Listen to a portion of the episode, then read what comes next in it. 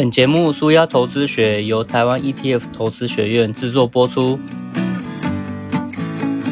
台湾 ETF 投资学院是一个提倡指数投资与资产配置，透过专业教学，让投资人重拾投资主导权的财经教育机构。各位听众，大家早安，我是峰哥，这里是舒压投资学。好的投资就是让你越投资，生活越没有压力。在上一个单元，我谈了投资 ETF，除了零零五零以外，你还有什么好选择？包括追踪加权指数与 MSCI 台湾指数的 ETF，还谈了我对元大高股息代号零零五六的看法。那这个单元我要来谈谈，现在台股市场上有两百多档 ETF，你又该怎么评估哪一个比较适合自己来投资股票呢？那首先，我们先来谈谈概念股是不是可以投资？如果你已经研究过 ETF，也许喜欢高股息的概念，那也许喜欢社会企业责任的相关 ETF，但是我还是要从资产配置的需求来谈谈你该怎么样找到适合自己投资的 ETF。那就让我们先从产业和类股这个角度来切入吧。我们把台湾的市场拿来跟美国对比的话，你会发现台湾的市场其实没有那么完整，也没有那么多元。以台湾来说，最主要的两大类股大概就是金融股。和电子股，那这两大类股目前其实都有 ETF 可以投资，但是我相信你也常常听到各式各样的概念股，例如说苹果概念股或是五 G 概念股这一些。那有的概念股会有 ETF 可以投资，有的没有。但是不管有或没有，如果你不懂这个概念股的话，我都会建议你不要去碰比较好。千万不要只是说看了报章杂志，或是听财经新闻告诉你，最近五 G 概念股非常热门，或是电动车这个概念股即将会是我们的未来，所以接下来这些公司可能会赚很多钱，你就跟着去投资了。当你不了解到底发生什么事情的时候，你是很容易受到伤害的，因为你是被说服或是被行销来投资这些概念股，可是你对它的认识并不够深入啊。所以我绝对建议你不要去投资这些概念股相关的 ETF，够不够了解啊？他的判断其实非常简单，就是你到底有没有知道任何媒体从来没有报道过的资讯。当你可以回答这个问题的时候，你才能真正靠资讯落差去获得超额报酬。如果你做不到这一点，你所知道的一切都是媒体上面告诉你的，你其实并没有比别人知道更多。那你怎么可能会赚到钱呢？通常的情况下，是你如果真的可以回答我上面的那个问题，你其实专业度已经专业到可以投身在这个产业上面了。那当你能够靠专业赚到的钱，其实你是可以赚的比投资还要多的。那你的风险相对来讲也会低很多。所以，如果你真的可以回答五 G 概念股或是电动车概念股有哪一些资讯很重要，而且媒体根本从来没有报过，你其实是可以直接到这个产业里面去找到一个好工作，在这个好工作里面赚到你该赚的钱。接下来我们来谈谈，还有所谓的防御性类股跟攻击性类股。刚刚有提到啊，美国的产业跟类股比台湾还要完整非常多。那我们可以参考一下美国的标普指数公司，它对于公司的分类，那类股大概总共分成十一种，例如必需性消费类股、非必需消费类股，那还有医疗、能源、原物料、科技、电信、金融、工业、房地产、公用事业类股等等的。那听完这些，你可以不用背，我只是想让你知道，说美国它的类股分类其实是非常完整而且非常多元的。那听完这些类股的名称啊，你就会知道股市里面有各式各样的产业。第一个，我想告诉你，其实股票很多元，它的投资选择有很多，就像职业有三百六十五行，但是你不一定要每一个行业都要自己跳下去做做看嘛。所以同样的，在投资的时候，你也不一定所有类股都要去持有。第二个，我想告诉你，在这些类股里面呢，它在资产配置上各有它自己的功能性。一般来说，我们会认为必须消费类股和医疗保健类股，它是所谓的避险类股，因为就算外在的经济环境很差，你也不会因为景气不好就不去医疗嘛。你生病一定要去看医生啊，你也不会因为景气不好就不去买这些必须消费产品。所以，必须消费类股跟医疗保健类股，它就属于比较防御的这种类股，不是他们不会跌哦，而是他们比较不受经济循环的影响。如果你是比较怕风险的人，那你在考虑投资股票的时候，也许可以把自己的持股转换到这种比较防御性的类股里面去。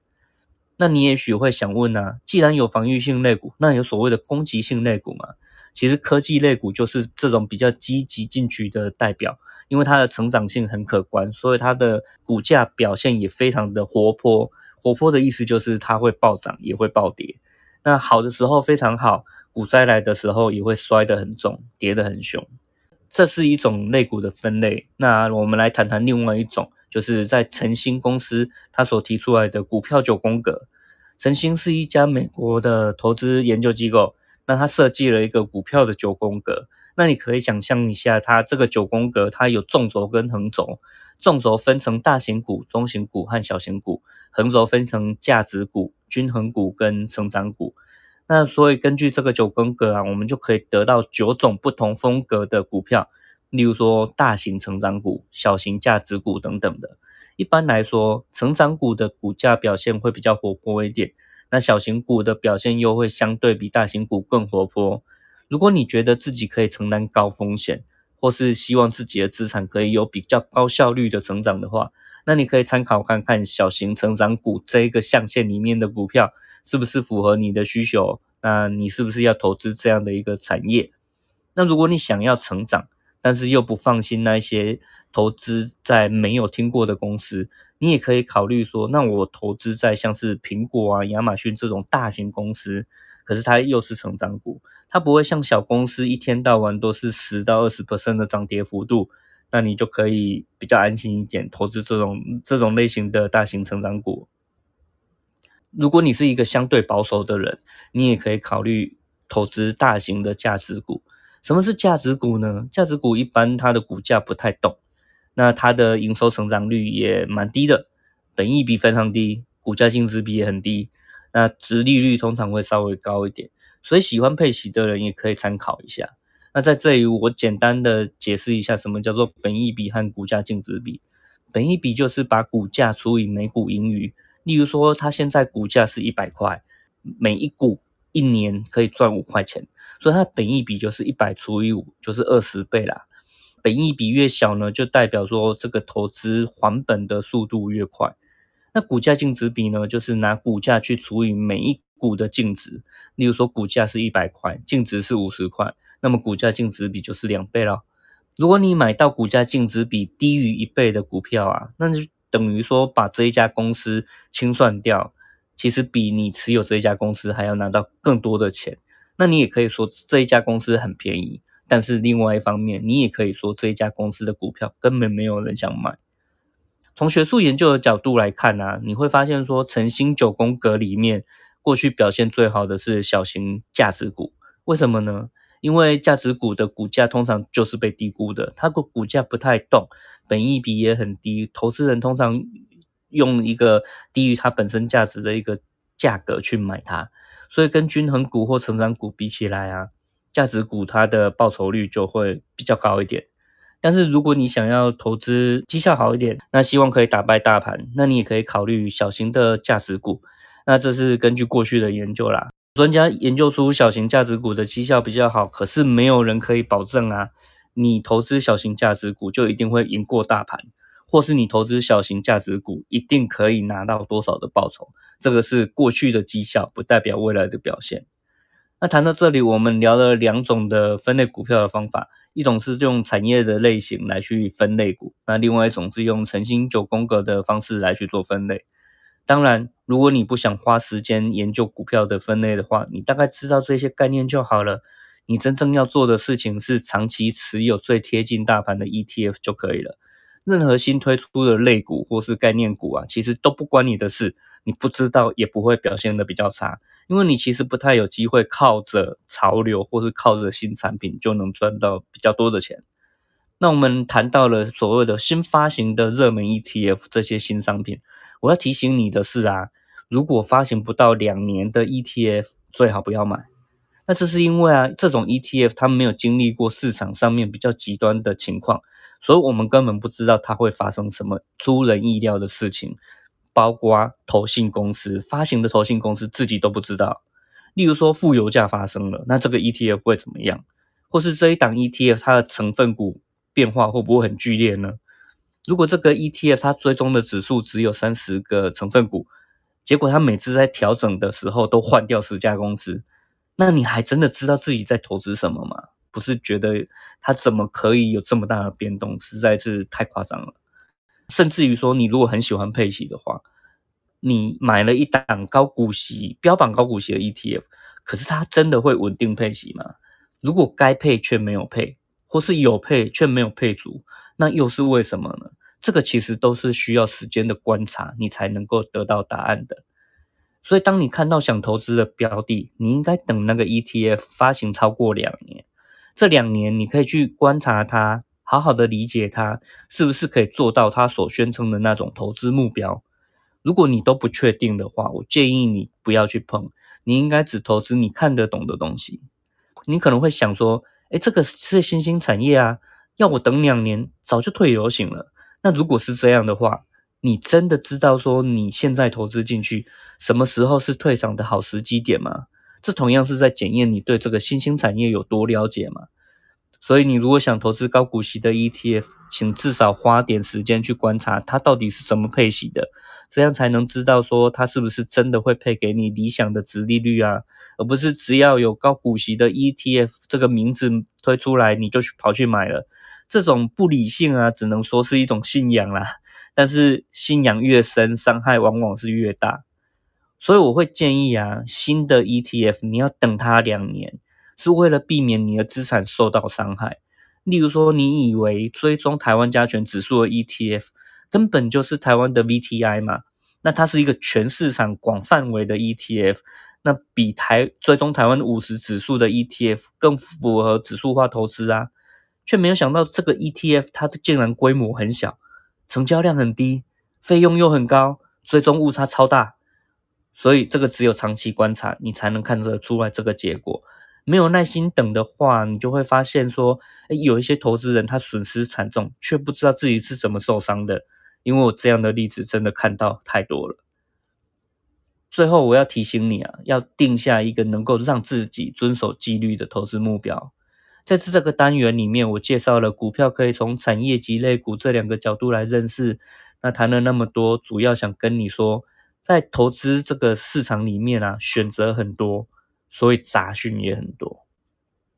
如果你想长期投资的话，这些杂讯其实对你一点帮助都没有。那在这一门舒压理财课里面，我一直想强调的是，指数投资很简单，也很轻松。它就可以让你的资产随着市场一起稳定成长。如果你选择的是投资某个产业或某个类股，你就必须要去承担一个风险，那就是你选股投资的绩效会不如大盘。那这样反而会让你很难达到你的投资目标哦。就算有人选股投资，最后的报酬也真的比大盘还要好，可是在他赌赢之前呢，其实并不知道自己的预期报酬率是多少。因为个人选股的绩效是没有历史数据可以参考的，那这样就根本没办法评估这个投资要如何达成起初的一个目标嘛。也就是说，他就是在把自己的投资目标放在一个无法掌握的位置。也许你会说，哎，钱当然就是越多越好啊，我还管他有没有达成最初的目标嘞。那我来举个例子好了，假设有一个人他的投资目标是让自己的资产每年可以翻两倍。那如果他现在有一百万呢？他想要买一间七百万的房子，理论上他应该是三年后就会把一百万变成八百万，就可以达成目标了嘛？可是问题在我们很难预测未来啊，有时候他可能会表现的比大盘好，但是有时候他会又会表现的比大盘差，有时候会离目标很近，有时候会离目标很远，到最后他甚至不清楚自己到底什么时候才可以达成自己的目标，把那个房子买下来。他心情就会很浮动，然后情绪就会很容易受到市场的一些干扰。这个就是所谓偏离大盘会产生的风险。也就是说，你发现自己的投资目标太虚无缥缈了，无法掌握，你很难紧紧抓住这个想要的这个投资目标，也很难遵守纪律，因为你会发现资产的成长啊，根本就没办法掌握在自己手上。过去你如果有好好的遵守纪律做资产配置。进行指数化投资啊，你会发现短期内每年的投资报酬可能在负二十到正三十之间来回摆荡，也很不确定，没有错。那完全无法去预测短期的投资报酬率会长成什么样子。可是当你指数投资拉长到十年、二十年这种尺度，不管在哪一段的时间，你就会发现，哇，你的投资绩效真的非常贴近每年大概八个 percent 的这个报酬率。诶所以有经历过这一切的人，他就会体会到，盯着大盘就是让自己最安心的一种投资方法。因为长时间来讲，它就可以给你很贴近的一个预期的报酬。这么做的话，它如果再遇到一次二零二零年的肺炎疫情，那股市在短短的一个月内直接跌掉了三十 percent，它也不会过度恐慌，因为拉长时间来看，它终究会再回去，然后继续成长。所以这个就是指数投资它的威力跟魅力。但是一般的人会觉得说，每年只有八趴。甚至如果它保守一点，债券配多一点，可能会降到每年只有六趴。那这样的报酬率，我要何年何月才可以致富啊？所以它就会变得更积极，然后更进取，但是反而就很不可预测。如果大家想要系统化学习理财，欢迎现在马上在阿 Q Pass 活动通的网站上搜寻“人生理财”这个关键字，峰哥精心规划了人生必学的理财八堂课。透过连续八个星期、每周一个小时的线上直播课程，陪伴你搞懂从储蓄、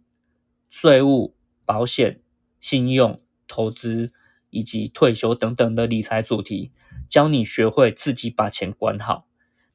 所以这个单元我们就谈到这边了。我们聊了很多的类股或是成新的这些股票九宫格的风格，让你知道说股票很多元，它的分类方法就很多种了。那更何况是还有很多新兴的这一些概念股，